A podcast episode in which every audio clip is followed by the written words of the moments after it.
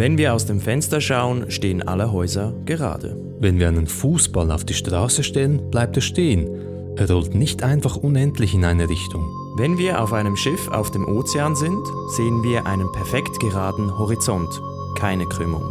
Sogar wenn wir im Flugzeug sitzen und mehrere Kilometer über der Erde fliegen, wir sehen weit und breit nichts von einer Erdkugel.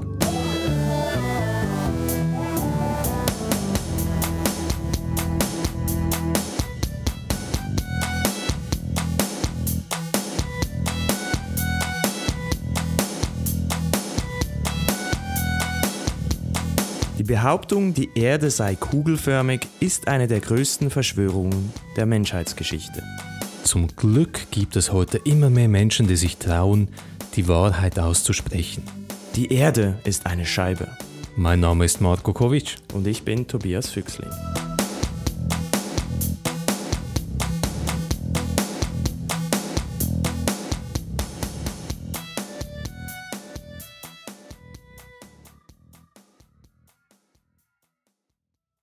Wenn wir aus dem Fenster schauen, dann sehen wir eigentlich nur, dass alles gerade ist. Wir haben ja im Intro einige Beispiele gehört und die scheinen alle plausibel. Das sind die Eindrücke, die wir kriegen, wenn wir aus dem Flugzeug rausschauen oder wenn wir auf einem Schiff auf den Horizont schauen. Alles scheint gerade, also vermutet man, die Erde sei auch gerade, sprich flach. Das ist im Grunde auch eine recht plausible Schlussfolgerung. Wir haben Daten, die sind subjektiv und so, aber immerhin Daten, und anhand dieser Daten machen wir ein Modell, eine Theorie, und diese Theorie, die erklärt das, was wir sehen. Dazu kommt noch, dass es sich mit dieser Theorie ganz gut lebt. Man kann durch den Alltag gehen, die Welt in dieser Weise wahrnehmen, so die Phänomene einordnen und das klappt alles ganz gut, hat keine Konsequenzen für den eigenen Alltag. Man kann wunderbar damit leben. Es überrascht darum auch überhaupt nicht, dass Jahrhunderte oder Jahrtausende lang viele Menschen, vielleicht sogar die meisten Menschen, geglaubt haben, die Erde sei flach. Trotzdem gab es im Verlaufe der Zeit und auch schon relativ früh immer mal wieder einige kluge Köpfe, die sich ein paar Gedanken mehr gemacht haben zu dieser Theorie und ganz andere Beobachtungen gemacht haben, genauer hingeschaut haben und mit einer anderen Theorie gekommen sind. Wie so oft in der Geschichte waren viele dieser schlauen Köpfe die alten Griechen. Bestes Beispiel Aristoteles. Dieser hat argumentiert, dass die Erde eine Kugel sein müsse und hat auf Phänomene verwiesen, wie zum Beispiel der gekrümmte Schatten der Erde, den man auf dem Mond sieht, oder aber wenn man zum Beispiel ans Sternengewölbe schaut und merkt, dass man je nachdem, wo man sich befindet auf der Erde, andere Sternen sieht und das dann eben darauf hindeutet, dass es nicht eine flache Erde sein kann. Im Laufe der Zeit gab es immer mehr Überlegungen und immer mehr Beobachtungen, die tatsächlich darauf hingedeutet haben, die Erde ist wahrscheinlich nicht flach, sie muss ründlich sein. Das ist an und für sich ja schon mal ziemlich atemberaubend, dass wenn man jetzt zurückschaut, sagen kann, wow, diese alten Griechen zum Beispiel haben es geschafft, ohne die Sicht aus dem Weltall zu haben, einfach so herauszufinden, dass die Erde rund ist, ist eine sehr starke intellektuelle Leistung. Heutzutage haben wir natürlich den ultimativen Beweis. Wir haben sozusagen den Weltraum erobert und haben die Perspektive von außen und können definitiv sagen, ja, diese Theorie von der runden Erde, die ist mit höchster Wahrscheinlichkeit korrekt. Der Befund, dass die Erde rund ist, ist also heutzutage fast irgendwie trivial. Trotzdem gibt es aber Leute, die auch heute felsenfest davon überzeugt sind, nein, die Erde ist nicht rund, sie ist eine Scheibe. Die Theorie der flachen Erde scheint gerade heute wieder beliebt zu sein. Ich bin überzeugt, dass viele von euch irgendwo in den Medien oder im Internet schon mal was davon gehört haben. Hier stellt man sich ganz automatisch die Frage, ist das denn ernst gemeint? Und ja, wie gesagt, wenn man sieht, dass sich vieles davon gerade im Internet, auf sozialen Medien abspielt, gerade auch auf YouTube wieder einmal, was immer eine gute Plattform ist für Verschwörungstheorien, dann ist es immer schwierig einzuschätzen, ist das ernst gemeint vom Urheber oder ist das eher als Satire gemeint? Das berühmte Posche Gesetz postuliert ja, dass im Internet sehr schwierig sei zu unterscheiden, was ernst und aufrichtig ist und was nur als Parodie gedacht ist. Bestes Beispiel dafür sind Artikel von der Onion oder von der Titanic, die ja Satire-Magazine sind, also die bewusst äh, absurde Artikel bereitstellen, auch online, dass die es immer mal wieder schaffen, in gewissen Kreisen ernst genommen zu werden, wenn man halt nicht weiß von Beginn an, dass es als Satire gemeint ist. Also wenn der klare Indikator fehlt, es ist Satire, dann ist es extrem schwierig in gewissen Fällen das zu unterscheiden von ernst gemeinten Beiträgen. Zudem gibt es heute immer mehr sogenannte Trolls. Trolls, das sind Provokateure, die sich einen Spaß daraus machen, Diskussionen zu vergiften und Leute irgendwie wütend zu machen. Solche Trolls, die haben sicher auch Spaß daran, so zu tun, als ob sie Verfechter der flachen Erde seien. Daher muss man natürlich vorsichtig sein, wenn man das jetzt einschätzen will, wie viele dieser Urheber von diesen Inhalten es ernst meinen oder nicht. Natürlich muss man sagen, da steckt natürlich immer auch ein hoher Aufwand dahinter und das braucht natürlich schon einen gewissen Ehrgeiz und sprich eine gewisse Überzeugung vielleicht auch, dass man das umsetzt. Viele Leute, die die flache Erde-Theorie mitverfolgen, machen das vielleicht auch nur zum Spaß, als Unterhaltung und nicht, weil sie daran glauben.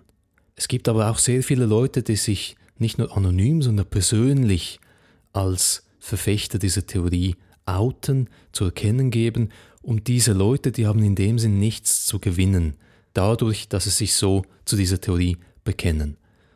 Es dürfte also tatsächlich viele Fälle geben, viele Menschen geben, die aufrichtig und ehrlich an die flache Erde glauben. Dann kommen wir jetzt doch mal zu dieser Theorie selber. Und bereits einleiten muss man sagen, eine einheitliche kohärente Theorie gibt es wahrscheinlich nicht. Eher gibt es unterschiedliche Theorien zur flachen Erde. Also die Grundannahme ist da sicher mal, dass die Erde flach ist. Da kann man sich fragen, wie soll denn das genau aussehen? Und typischerweise sehen dann vielleicht solche Karten, die von äh, diesen Ver Vertretern der flachen Erde-Theorie äh, kommen, die sind dann, die sind flach, die zeigen in der Mitte der Karte den Nordpol und dann sozusagen in Kreisform da rundherum die Weltkarte, so wie wir sie kennen, da herumgezogen. Und das heißt also, der Rand dieser Karte, dieses Kreises, ist dann der Südpol. Das ist also, das ist also ein weißer Rand, der sich um diese runde Karte der Erde zieht. Bereits hier gibt es dann aber Unterschiede in den flache Erde-Denkschulen. Es gibt Leute, die denken, die Landmassen und die Ozeane, die wir kennen, die sind einfach so eins zu eins in der Realität vorhanden, aber einfach eben flach. Es gibt andere Ansichten, die dann vermuten, dass das noch nicht alles ist, dass es noch weitere Kontinente, Bereiche der Erde gibt, die wir noch gar nicht kennen. Und das gehört dann auch zur Verschwörung, also die werden uns verheimlicht. Und diese Karten, die äh, zeigen dann halt noch ähm, weitere Kontinente oder vermutliche Kontinente, die man so aus unseren Atlanten nicht kennt. Ein roter Faden bei den meisten flache Erde-Theorien ist, dass die Sonne und der Mond ganz, ganz anders sind als das, was wir glauben. Diese beiden Himmelskörper sind nämlich gar nicht so weit weg von uns und auch gar nicht so groß. Die müssen dann halt auch kleiner sein, wenn sie näher sind. Und die reisen sozusagen wie bei einer Uhr die Zeiger über die Erde hinweg. Die Sonne in der flachen Erde-Theorie kann man sich also als eine Art kreiselndes Pendel vorstellen. Gewisse Teile der Erde sind also zu unterschiedlichen Zeitpunkten unterschiedlich stark beleuchtet von der Sonne. Die Familie der flachen Erde-Theorien behauptet also zusammengefasst, die Erde ist flach, die Sonne und der Mond sind ganz anders, als wir glauben, und es gibt womöglich weitere Kontinente, Ozeane, die wir noch nicht kennen oder die uns bewusst verheimlicht werden. Das sind sozusagen die Grundlagen der Theorie der flachen Erde. Jetzt kann man sich natürlich fragen, gut, wie sehen denn nun die genaueren Argumente aus, die einerseits für diese Theorie sprechen und wie sehen die Argumente aus, die gegen die Theorie der runden sphärischen Erde sprechen? Die Argumente, die für die Theorie einer flachen Erde sprechen sollen, die sind ein bisschen speziell. Was da eigentlich passiert, ist, dass alles Phänomene, die man sonst noch im Alltag erlebt oder beobachten kann, dass die auch alle miterklärt werden müssen. Nicht nur einfach der Mond und die Sonne, die über uns kreisen. Das muss noch weitergehen. Es müssen noch weitere detaillierte Aspekte erklärt werden, wie zum Beispiel die Gravitation. In der flachen Erde-Theorie kann es ja keine Anziehungskraft geben. Das wissen auch die Anhänger und darum postulieren sie eine alternative Theorie. Es gibt in Tat und Wahrheit keine Anziehungskraft, wir werden einfach auf die Scheibe gedrückt.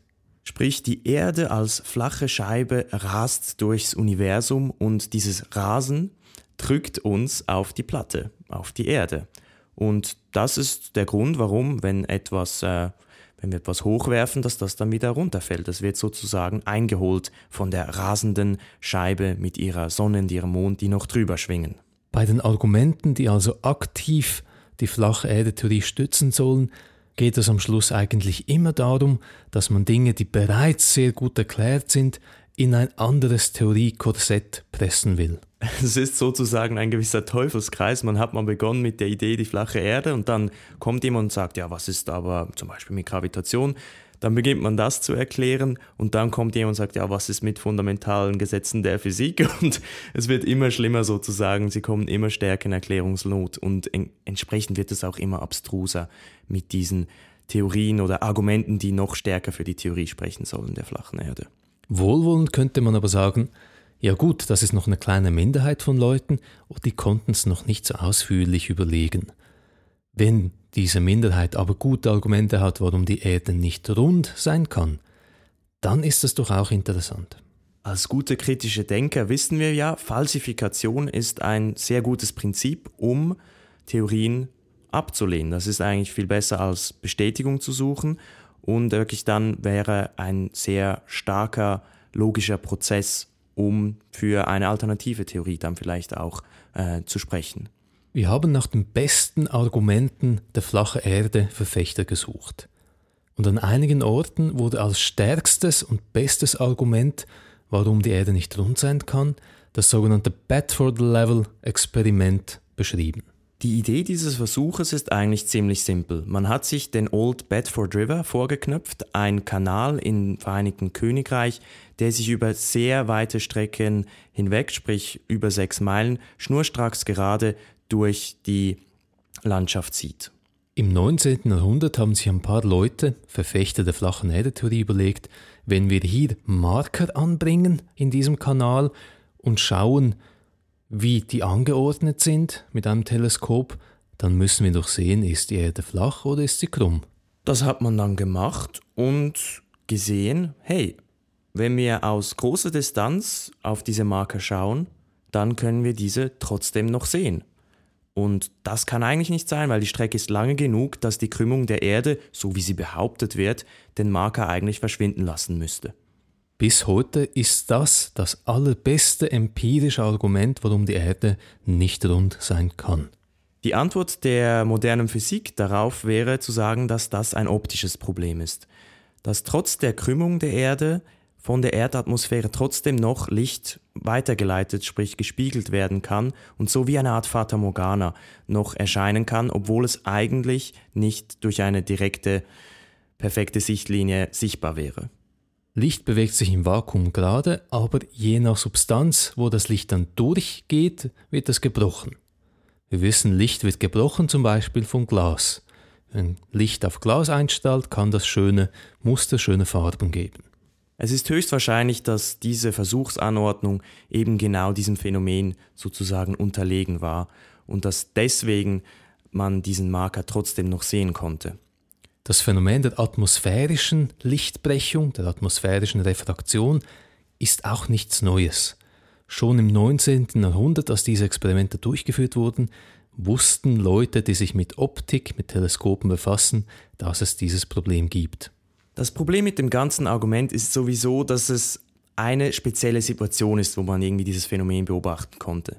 Es gibt aber noch sozusagen ein permanentes Gegenexperiment, das wir alle sehen können, und zwar mit einem sehr großen Objekt, nämlich der Sonne. Wenn wir die nämlich an einem Horizont, gerade einem schönen Meereshorizont sehen, dann kann man selber sich überzeugen, indem man zum Beispiel zuerst auf dem Boden liegt und schaut, wann geht die Sonne unter, jetzt ist sie weg. Ich stehe auf und ha, ich sehe wieder ein bisschen davon. Ist eigentlich so ziemlich das beste, zerstörendste Gegenstück gegen dieses Bedford-Experiment, weil das kann man wirklich überall auf der Welt machen, es funktioniert immer und so kann man sozusagen diese optischen Verzerrungen durch unterschiedliche Situationen, Lichtverhältnisse, atmosphärische Verhältnisse ausschließen oder eher ausschließen, als jetzt zum Beispiel in diesem einen Bedford-Experiment, dieser einen Anordnung. Das aller, allerstärkste Argument, das die Verfechter der flachen Erde immer wieder ins Feld führen, ist also bei genauer Betrachtung nicht wirklich überzeugend. Es gibt aber doch eine Handvoll anderer Argumente. Wie sieht es denn mit diesen aus?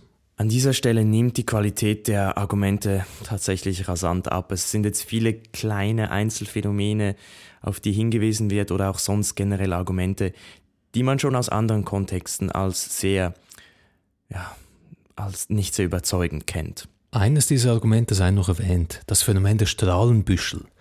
Ihr habt vielleicht auch schon mal gesehen, wenn es bewölkt ist und die Sonne scheint durch, dann gibt es so schöne Effekte, Strahlen, die in alle Richtungen durchstrahlen. Viele sagen dann, ah, das ist Gott, der sich zu erkennen gibt. Das ist so typischerweise das, was man damit in Verbindung bringt. Die Götterdämmerung.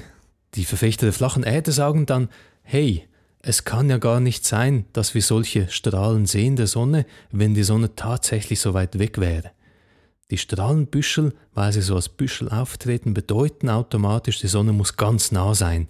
Ansonsten müssten die Sonnenstrahlen immer parallel sein. Auch hier gibt es eine viel simplere Erklärung. Es ist einfach ein perspektivisches Phänomen. Das Ganze spielt sich in großer Distanz ab und wir kennen das zum Beispiel auch, wenn wir Bahngeleise, Schienen schauen, wie die sich in der Ferne aufeinander zu zu bewegen scheinen. Wir wissen natürlich, das ist nicht so, Schienen werden nicht enger, aber es sieht perspektivisch halt so aus. Also es gibt so einen Winkel, der plötzlich ins Spiel kommt und das ist dasselbe Phänomen, das man auch bei diesen Sonnenstrahlen sieht. Eine weitere Gruppe von Argumenten hat dann irgendwie etwas mit Tradition zu tun. Man verweist dann zum Beispiel auf die Bibel oder zum Beispiel einfach auf die Tradition, dass man früher an die flache Erde geglaubt hat. Und antikes Wissen ist ja immer gut, das wissen wir spätestens seit der traditionellen chinesischen Medizin. Sehr bald rutschen die Argumente dann ins Verschwörungstheoretische hinein. Das müssen sie auch, denn was ist mit all diesen Bildern, die wir aus dem Universum, also Aussicht des Universums auf die Erde geblickt haben? Was, da, da sieht man doch die Kugel. Wie kann man das wegerklären? Alles gefälscht, fake verweist man auf Interviews mit NASA-Astronauten, die beschreiben, wie die Bilder hergestellt werden, dass da manipuliert wird. Aber da geht es eher darum, wie man das aufbereitet, um das dann darzustellen für die Öffentlichkeit. Und das wird dann alles missinterpretiert, aus dem Kontext gerissen, um zu beweisen, dass das alles Fake ist. Wie gewohnt finden sich auf YouTube diesbezüglich viele Trouvaillen. Sehr schön finde ich Videos, wo man Astronauten sieht, die in der Schwerelosigkeit schweben, zum Beispiel auf der ISS, und dann irgendwelche Analysen macht, wo man angeblich Stricke und Fäden zu erkennen glaubt. Alles im Studio gemacht. Ich glaube, wir brauchen euch nicht groß aufzuzeigen, wie das absurd ist und was das für Konsequenzen haben müsste. Es müsste wirklich eine gigantische internationale Verschwörung sein. Es sind nicht nur die USA, die sich im Weltraum bewegen, wobei man da fast den Eindruck haben könnte, es wäre so, es geht immer nur um die NASA. Es gibt noch viele weitere andere Projekte aus unterschiedlichen Ländern, die sich mit dem Weltraum beschäftigen und den Weltraum besuchen. Die müssen alle unter einer Decke stecken. Das sind dann plötzlich Zehntausende von Leuten, die involviert sind und die müssen alle dicht halten und zwar über ihr gesamtes Leben hinweg. Es wird sehr, sehr unwahrscheinlich, dass das dicht hält. Wenn es also so eine gigantische, welt- oder scheibenumspannende Verschwörung geben soll, warum denn? Was haben die Verschwörer davon? Gerade wenn man das vielleicht mit der Reptilienverschwörung vergleicht, dann ist hier das Motiv nicht sofort erkennbar und das findet man erst, wenn man ein bisschen genauer nachschaut. Was könnten Gründe sein für die Verschleierung? Hier überlegen sich flache Erdeverfechter durchaus halbwegs realistische Szenarien. Ressourcen auf der Welt sind beispielsweise limitiert. Es gibt nur endlich viele Dinge auf unserem Planeten. Wenn es eine Riesenverschwörung gäbe, die uns, der breiten Masse, den Schafen, viele, viele weitere Ressourcen vorenthält, also Landmassen, Ozeane und wer weiß was noch, dann wäre das durchaus ein lukratives Motiv für die Verschwörer.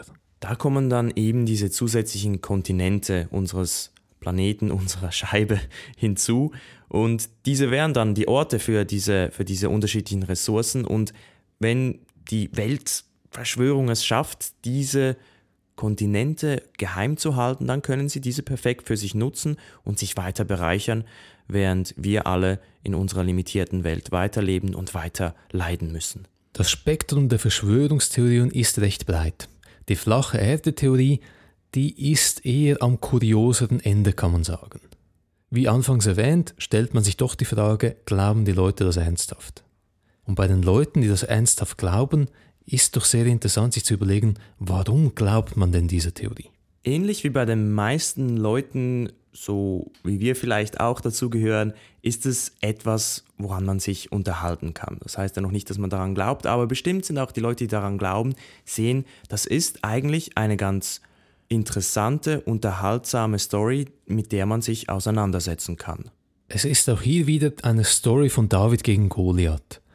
Die großen, mächtigen, bösen Verschwörer wollen uns, die kleinen Leute, fertig machen. Und vielleicht hat es gerade auch für gewisse berühmte Persönlichkeiten, die sich ein bisschen in das Scheinwerferlicht dieser Theorie stellen, noch den schönen Nebeneffekt, dass man auch positives Feedback bekommt im Stile von Aufmerksamkeit von den Medien. In den letzten Jahren gab es nämlich auffällig viele Leute aus der Unterhaltungsszene, auch Sportler, die sich öffentlich als Anhänger der flachen Erde-Theorie geoutet haben. Das hat natürlich den Effekt, dass wenn Berühmtheiten etwas gut finden, für etwas stehen, dass das einen starken Effekt auf die Leute haben, die diese Person sowieso schon gut fanden. Sprich sagen, hey, äh, ich finde dich gut, du stehst für diese Position, das färbt auf mich ab, auf jeden Fall. Diese allgemeinen Effekte, die erklären die Beliebtheit der flachen Erde-Theorie, aber irgendwie nicht so ganz. Gerade erklärt es nicht den inneren Kern der Leute, die also wirklich daran glauben. Hier gibt es womöglich einen Effekt, der auch sehr allgemein ist und bei dieser Theorie dann speziell stark ausgeprägt. Ich muss immer ein bisschen lachen, weil es hatte so ein bisschen eine herablassende Konnotation, dieses Wort, aber es gibt von Theodor Adorno die Theorie der Halbbildung. Für die, die ihn nicht kennen, Adorno ist ein berühmter Verfechter der kritischen Theorie oder kritischen Schule und dort geht es darum, dass man so die schlechten Seiten der Moderne kritisiert. Bei der Halbbildung ging es ihm darum zu sagen, naja, Bildung ist gut, wir sollten immer mehr Bildung haben, aber viele Leute sind nur halb gebildet, also sie verstehen nicht so recht, um was es geht. Und wenn man Dinge nur ein bisschen versteht, aber halt nicht wirklich gut, dann können andere Leute sich das zunutze machen und nämlich auf diesem Halbwissen aufbauen und den Leuten dann eine Ergänzung, sprich das Auffüllen der anderen Hälfte, vortäuschen und da eigentlich sagen, was sie wollen, die Leute werden es ihnen glauben.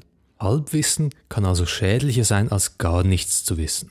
Ich glaube, das klingt für viele von uns sehr intuitiv und kommt tatsächlich auch im Alltag in vielen Situationen vor und eben auch hier in diesem Beispiel bei der flachen Erde. Wenn es um Themen wie Physik, Geographie, Mathematik geht, dann sind die meisten von uns ja ausgesprochen Laien. Und die meisten von uns beschäftigen sich eben nicht mit der Frage, wie können wir wissen, dass die Erde rund ist. Wir haben also so ein minimales Verständnis oder schon mal von Konzepten wie der Schwerkraft gehört, aber so richtig verstehen wir es nicht. Und wenn wir dann gewissen Argumenten ausgesetzt werden, wie zum Beispiel auf YouTube zu Theorien der flachen Erde, die uns unser Wissen ergänzen wollen, uns erklären wollen, warum das alles hindeutet darauf, dass die Erde flach ist, dann sind wir sehr anfällig. Wir können im Voraus hier eben nicht einschätzen, ob die Argumente, die wir hören, gut oder schlecht sind. Wir hören einfach Argumente, die für uns doch irgendwie seriös klingen und die die Leute, die sie vortragen, mit Inbrunst und Leidenschaft und Überzeugung vortragen. Wenn das eigene Halbwissen dann also von solch pseudowissenschaftlichen Argumenten aufgefüllt wurde, dann wird es schwierig, weil dann meint man die Antwort zu haben und fühlt sich sozusagen erhaben. Man hat das Gefühl, man hat das Wissen und verteidigt sich dann gegen alle anderen Erklärungen. Hier kommen dann wieder die berühmten kognitiven Verzerrungen ins Spiel. Diese kennt ihr als skeptisch Hörerinnen und Hörer natürlich besonders gut. Wir haben diese behandelt in den Folgen 59 bis 61. Eine prominente kognitive Verzerrung ist der sogenannte Anchoring-Effekt. Anchoring, das ist Ankerung und Ankerung bedeutet, dass die Information, die wir als erste erhalten, uns ganz besonders stark prägt. Und das ist eben genau das, was ich vorhin beschrieben habe. Wer zuerst kommt, wenn also zuerst das YouTube-Video kommt, das für die flache Erde spricht und mich überzeugt, dann werde ich an diesen Argumenten viel stärker festhalten als an anderen. Ein weiteres Phänomen, das hier auch die Situation erschwert, ist der Dunning-Kruger-Effekt. Dieser baut eigentlich darauf auf, dass wir in vielen Situationen gar nicht wissen, was wir nicht wissen. Rationalerweise müsste ja irgendwie unser Nichtwissen im Einklang sein mit unserer Unsicherheit. Je weniger wir über etwas wissen, desto unsicherer sind wir. Gerade dank der Wissenschaft wissen wir in vielen Bereichen, dass es Aspekte gibt, die wir einfach noch nicht wissen. Das kommt eben auch von, davon, wenn man sich wirklich vertieft mit etwas befasst und das ist auch ein Erkenntnisgewinn. Für viele Leute ist es aber so, dass sie meinen alles zu wissen, dass sie schon das komplette Bild haben. Und das führt dann zu einem falschen Selbstvertrauen. Es gibt also tatsächlich den Effekt, dass wir manchmal, wenn wir eben nicht viel wissen über ein Thema, sehr stark glauben, dass wir viel wissen. Wir sind sehr sicher über unser Wissen. Diese beiden kognitiven Verzerrungen in Verbindung mit dieser Theorie, sage ich jetzt mal, des Halbwissens sind dann sicher auch ein großes Puzzlestück bei der Erklärung davon, weswegen es Leute gibt, die an die Theorie der flachen Erde tatsächlich glauben. Die Menschen, die an die flache Erde glauben, sind sehr wahrscheinlich also nicht einfach blöd. Die sozialen und die kognitiven Mechanismen, die dazu führen, dass man an solche Theorien glaubt, die dürften nämlich recht universal sein. Das ist schlussendlich auch der Grund, weswegen die Theorie der flachen Erde aus skeptischer Sicht ein interessantes Phänomen ist.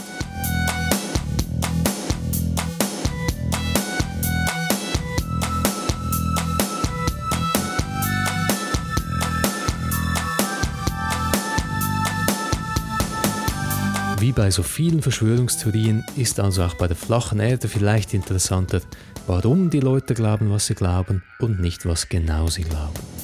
Wo auch immer ihr auf unserer flachen Scheibe seid, auf der rechten oder linken Seite, ihr könnt an allen Stellen durch das Internet natürlich unseren Podcast und weitere Folgen herunterladen. Ihr findet uns auf iTunes, Soundcloud und auch TuneIn.